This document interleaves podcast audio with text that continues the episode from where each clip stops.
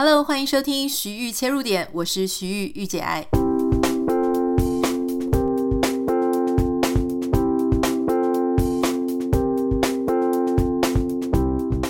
Hello，欢迎收听今天的节目。今天时间有比较晚一点点，原因是因为我刚刚在帮我妈妈选圣诞礼物。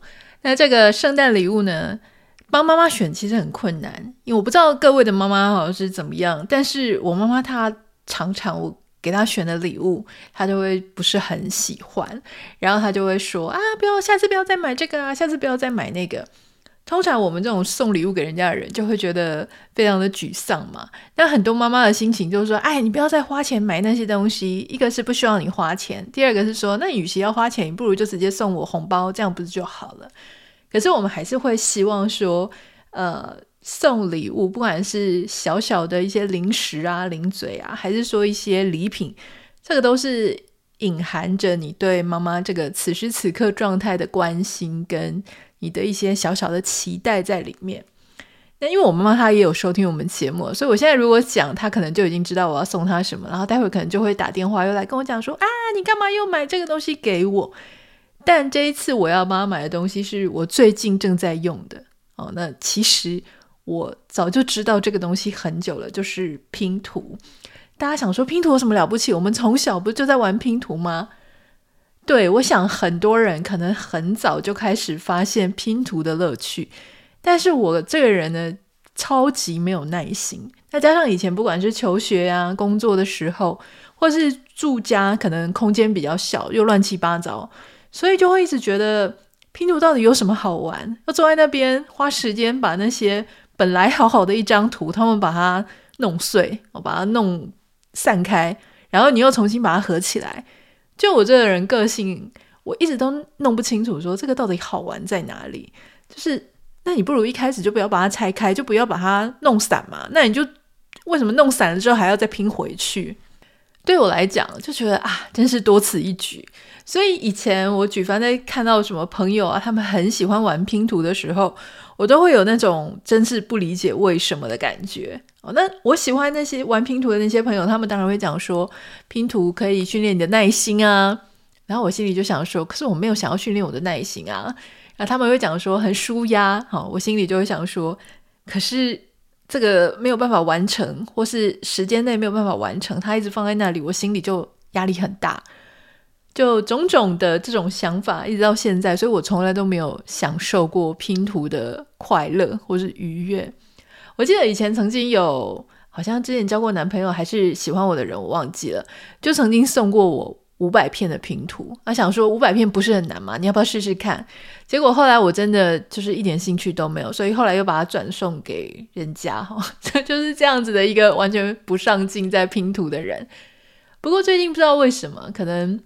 就想说节日嘛，那节日就会有一些假期，那可能现在压力也没有这么这么大，所以我就开始想说，诶，我想要玩个拼图。那加上我先生他是非常喜欢玩拼图，那我其他在美国的朋友他们也很喜欢玩拼图，然后家里拼完了那种一千片的就看起来很大，非常漂亮，就放在家里的墙壁上当做装饰。那当然拼图它的图要是你喜欢的，比方你喜欢的插画家。呃，那种风格，那你就放上去就会很有成就感。我就看他们两个，就是我那一对朋友，他们两个一起合作那个拼图，他们两个都觉得非常有成就感，让我真的很羡慕。我就想说，好吧，那我就来试试看。如果我买了的话呢，我就算拼不完，我相信我老公也是会把它拼完的。他常常都在收我的烂摊子嘛，所以我就觉得好，我就很放心的买了。那买了之后呢，其实。我觉得这跟以前觉得，呃，生活很忙碌啊，工作啊，或是呃念书啊，非常的忙，就是好不容易挤出一点点时间想要休息，结果还有这个东西在那边乱，这种心情有一点不太一样。可能年纪也比较大了，所以你做事情也没有要求速度要那么快，比较有耐心啊。所以这一次呢，我就我我虽然。没有玩过，可是我大概也可以理解说要怎么样去玩它。比方说，就会先把旁边那种呃边框，就一面是直的那一面，先把它找出来。所以我就开始找，就没有想到，其实找这一个一面是直的，还真的有一点考验你的视觉和注意力耶。无论我觉得我已经怎么样去找，我都好像还是有缺一些。像我今天终于把这个所有的边框都啊、就是都已经排好了，可是你就会发现说，哎，还少了大概四五片。可是我想说，我就已经翻来覆去的在找我那些其他的拼图，都已经没有边框是直的啦。可是每次当我这样想，其实我一开始还差了大概十几片。每次我这样想，又回去翻一翻，就会发现，哎，怎么突然又有一片？那我刚刚难道都没有看到吗？我就开始陷入这种自我了解，我从自我怀疑到自我了解。一开始是想说，我难道真的会没看到吗？怎么可能？但当你发现的时候，你就说，啊，我刚刚真的是没看到。在这样子一来一往之下，我就发现人的视觉跟注意力真的不是很可靠。诶，就你以为你知道，你以为你看过，你以为这个我全部都已经检查再检查，但它就真的还是会有一些你没有看到的，会让你保持一种自我怀疑。我觉得这不是不好，因为人生很多时候是需要。一些些自我怀疑，然后谦卑一点。这个时候呢，你就会发现说，以前你都觉得自己很靠谱，诶，其实可能你没有自己想象中的那么靠谱。那在这玩的时候呢，我也发现我自己的个性很有趣啦。就是我先生就说，他通常就是会把一些看起来是某一个区块的，就把它推到一边，就变成一个小山丘、小土丘的那种概念。我说这样不是整个桌子就非常乱吗？你如果要使用的时候，你就。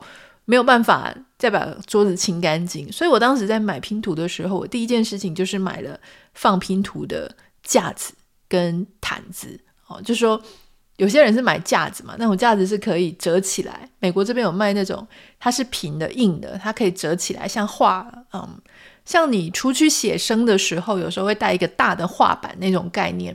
那它是可以把整个拼图撑起来的，但有一些。呃，大部分的人好像在用拼图毯，就是它会是一个防滑的啊，那一个毯子，然后你在上面拼，再把它卷起来，可以带着走。所以大概收纳大概是这两种。那我就是买那种硬的框呢。我想说，我如果想要到楼上来拼的时候，我就可以带着我那个架子到楼上。那第一件事情想的是这个，接下来我就开始拿出一大堆我们家的杯子，玻璃杯或是塑胶杯，就把。不同颜色的先分类分上去。好，在我试着开始拼之前，我就先做分类这个动作。那在做的时候，你就发现说：“哎，我先生就觉得我很有趣，我怎么会先做这一步啊？”他觉得他都会大致放一放就好了，他不会这么精细的去看这是哪一区，那个是哪一区。我就说不行，我一定要把这些东西弄得很整齐之后，把它分类分得很清楚，我才要开始做。呃，就是我会觉得。一定要把这整个哦，先很有规则，先有规律的把这个东西给摸透，甚至我还会研究，就说它的裁切哦是什么样的一个逻辑。比方说，诶，在这个直的或横的哈，它会有几个左上，几个左下，几个右上，几个右下。就在这样子的时候，你就会发现，即便是在玩一个小小的大家耳熟能详的游戏。你都可以去发现一些不同的。小时候我们可能就只是想把目标完成，可是，在年纪比较大，我们开始对自我更多认知，或是对我们自己和他人的差异有兴趣的时候，你在玩这个游戏的方式和你的着重的注意力就会放在不一样的地方。例如说，像我就会很好奇，我在玩的时候，跟我先生或者其他人在玩的时候，我们的方法有没有什么不一样？这些方法是不是它同时也显示了、表现出我们平常在处理啊、呃、人事物啊，或是我们生活走周遭的事情的时候，是不是也会采取不同的策略？那我怎么从这个游戏当中去看到一个人他可能会面对什么样难题的时候，拿出什么样不同的策略？这个人的美好和他的潜力在哪里？所以这个就是我在玩。嗯，拼图游戏对我来说其实是个新游戏了哈。虽然但对大家来说很可能，像我有网友，我就分享在现实动态，有网友跟我讲说他们家已经有六十盒了。我想说天哪，六十盒真的是很有毅力也很有耐力哦，这应该已经是专家的程度了。但对我来说，我是第一次发现哦，从这个游戏里面呢，其实你是可以看出每个人不同的个性的。那为什么我这一次决定要买这个拼图呢？送给我妈妈，是因为啊，我最近读了一个研究报告，因为我就发现说，哎，拼图很有趣嘛，那我就开始查说，哎，那拼图它在训练一个人的时候呢，它会不会也训练到你的一些大脑啊？除了我们刚刚讲的什么耐心啊、注意力啊之类的，它是不是真的对我们的心理，还是对我们的呃神经的发展啊，或是对我们的一些认知的发展，是不是真的有帮助呢？确实哦，我们就发现啊、有一群，当然有很多很多人做相关研究。那我看到一篇报告，它是德国的一个团队哈。那这个团队里面有包含精神的专家哈，那有包含这个心理学的专家。那他们就提到说，他们发现，因为你在拼图的时候，他会同时去训练你的一些不同的技能。但因为我们常常在讲说，人随着年纪大了，可能认知上啊，或是情绪上，或者这些各种啊、生理上的功能，都会受到一些多多少少受到一些影响的时候，那这个时候呢，你就会发现说，哎，其实拼图它可以帮助大家去重新找到这样子去训练你大脑的一个方式哈。比方说，他们就发现，首先从市场来讲哈，嗯，就发现说，哎，其实全球市场在玩这种拼图，其实市场是非常大。第一大的市场是北美，然后接下来是欧洲跟中国。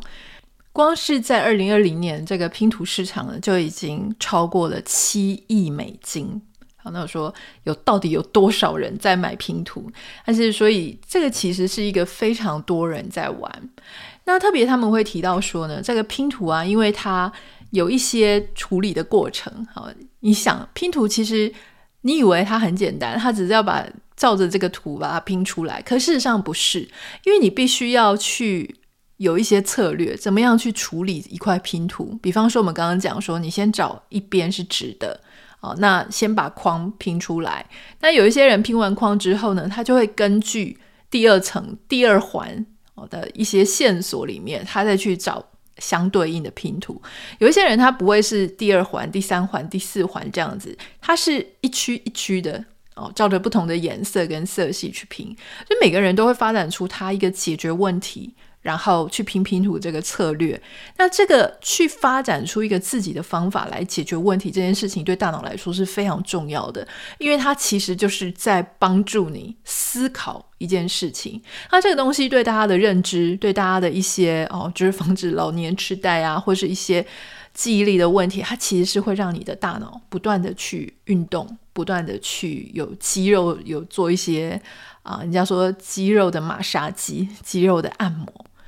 那当然，就是很多人讲说，呃，这个拼拼图它是可以舒压的。好，虽然我前面开玩笑，我说，哎呀，就是拼图放在那里，觉得压力很大。可是事实上，当你坐下来，开始慢慢的，好想办法去拼，然后归类，然后去看看哪一些线索的时候，事实上你会很容易就忘记时间，而且你原本可能本来很焦虑的一些心情，就会因为哎。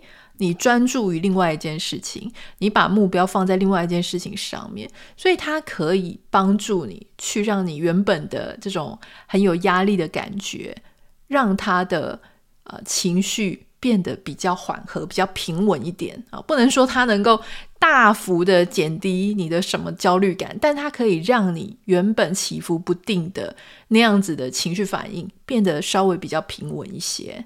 所以我觉得这个是因为它是。用一种游戏的方式转移掉你原本一直在思考个不停的其他的事情，而那个事情很可能会对你带来负面的影响，所以让你有一个诶可以慢慢来，慢慢找寻啊、呃、这个拼图的这样子的一个时间来去转移掉你原本在思考、在烦恼的那件事情。那还有就是，他们为什么说其实对这个大脑认知功能也很有帮助的原因，是因为因为拼图它虽然你看起来呃。好像是一张图或者一个颜色，可事实上它有各种可能。如果你是这种呃旁边一边是直的的话，很可能你就是要思考说，诶，它到底是四个边的哪一个边？那它排在左边还是右边？你会去对照那个图。可如果今天它不是其中一个是直的边，那它就有可能会旋转，所以你还必须要去想说，诶。这个图形它到底是要正着放啊，九十度放啊，一百八十度放啊，两百七十度放啊，还是怎么放？所以在你的心智当中，就在你的呃大脑里面，你就会去开始去比较抽象的去思考说，哎，这个有什么可能吗？那你的手可能也会跟着去转一转。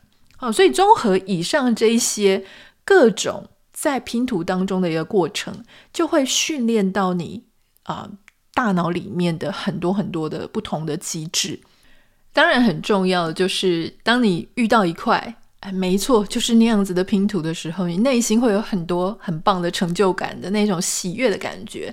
所以这一种，哎，一再，其实我们常常在讲说，为什么 social media 会让人家觉得哦，好沉迷哦？因为你每次一滑，就会有一个新的喜悦的感觉出现在你的心中，就是人家说什么多巴胺嘛。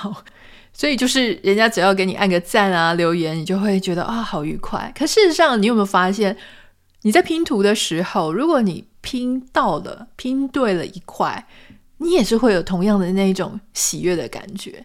那这个喜悦的感觉，它就会让你诶继续坐在那边，再试试看下一块，再试试看下一块。但它比较不会沉迷啦，因为你毕竟还是会累。好，那或者说你就算再沉迷，也就是五百一千片，大概就几天的时间。所以它比较不会像 social media 这样子，它一直不断的。没有尽头的，一直在喂养你各式各样的东西。那因为你也很难去过滤掉 social media 里面很可能有一些东西是不健康的讯息、虚假的讯息，让你更愤怒或是相信了错误资讯的讯息。相对来讲，拼图它是比较安全、比较简单，它比较单纯。好，所以我觉得基于这种种的理由呢，其实我还蛮推荐大家，如果有兴趣的话，事实上不管是你自己要拼啊，你的小孩要拼啊，或是你的。要给你的长辈要拼，我觉得这都是一个在圣诞节前其实应该算是蛮好的一个礼物。这就是今天稍微跟大家做的一个分享。我目前进度还蛮慢的，所以我先生就一直跟我讲说：“你为什么不要去计时？”啊，他觉得说我应该要计时啊，看看我拼一个地啊、拼一个拼图到底花了多久的时间。我说我知道我从哪一天开始的就好了。那我拼完的那一天，我就知道花了多少天。他说：“我觉得这样不够精准诶，我觉得你应该要一坐下来就开始按码表，这样你才知道你拼完一幅到底总共花多少时间。”然后我就拒绝这件事情，因为我觉得如果我现在只是想要感受拼图带来的喜悦跟放松，你放一个计时器在那边，就算你会觉得好啊，我没有要跟谁比。我只是想要让我自己知道，但我内心都还是会觉得有一点压力，就会希望说，那我还是要快一点。好，如果花很多时间我都没找到，我可能就会觉得很沮丧。这就有一点类似说，你平常弹钢琴，如果你没有要参加比赛，也没有参加检定，那是很愉快的。你就是弹到发出喜欢的乐音啊，哈，或是弹喜欢的曲子，就算有一点点失误，或者就算哪里还不是很熟练，就加倍的练习。弹到自己觉得满意，这是一种很舒服的感觉。可如果你在旁边哦，开始有人跟你说哦，你这样子有弹有过关，没有过关，这样是几分？这样子是第一名，这样子是没有名，就没有办法放松。所以我觉得不要给自己真的在这种愉快的事情上面有这么多现实的压力，除非说你现在已经是高手了，我开始。不在意说，我玩这个到底是不是喜悦？我就是要挑战，一次比一次快，一次比一次快。你要这样逼自己，然后就逼自己觉得很开心。那那当然就是另外一种可能性了哈。那今天稍微预告一下，明天开始我们会有一个。呃，非常厉害的团购。这个团购呢，就是我其实已经参加过他们两次了。去年年底的时候，我参加过一次，今年我又参加了一次，就是 Coffee Coffee 的，嗯，它就是有非常多的营养师和医生在它的背后的团队。很多人是想要保持减肥的心情哦，所以觉得说，哎，自己怎么随着年龄继续增加，然后就。增肥增重增得很快，很希望能够好好的吃，不要饿到，可是又能够瘦下来。很多人当初来问我说：“哎，参加 Coffee 啊，或者说他们去参加 Coffee 是抱着这种心情。”可是我觉得它有更多好的好处是。当你真的照着这些营养师或者医师他的建议在吃的时候，你不止真的是不会饿，就可以瘦下来，很明显的瘦下来之外，你会发现你的身体的素质都变好。比方说以前容易经痛的啦，哈，或是以前感觉吃什么东西就很容易昏昏欲睡，这些东西都会因为你的食物的调整，然后就是这些现象都会没有。但是要让你的整个身体变得非常的健康，所以，因为我想说，大家 到冬天就会开始陷入一种觉得说啊，怎么办？就是我是不是又要开始无止境的就变胖？我记得我之前。就我发现一件事情哦，就是我身边的朋友，包含我自己，就是一到冬天就会整个无止境的胖起来，到了夏天呢就来不及了，因为夏天你就整个照妖镜嘛，就要穿很少，呃，你穿夏天的衣服啊、短裤啊，这个时候就哦，突然又发现说怎么办？冬天太放纵了，所以与其这样，不如我们现在就开始冬天一起来调整我们的饮食。那明天就会有一个 coffee 的团购的讯息出来啊，提醒大家就是要注意一下。我会把团购的讯息放在我们的脸书粉丝团上面。如果有任何想要跟我分享的，欢迎私讯到我的 Instagram 账号 Nita 点 Writer N I T A 点 W I T E R。那我们就明天见喽！明天有一个非常厉害的来宾，不要错过。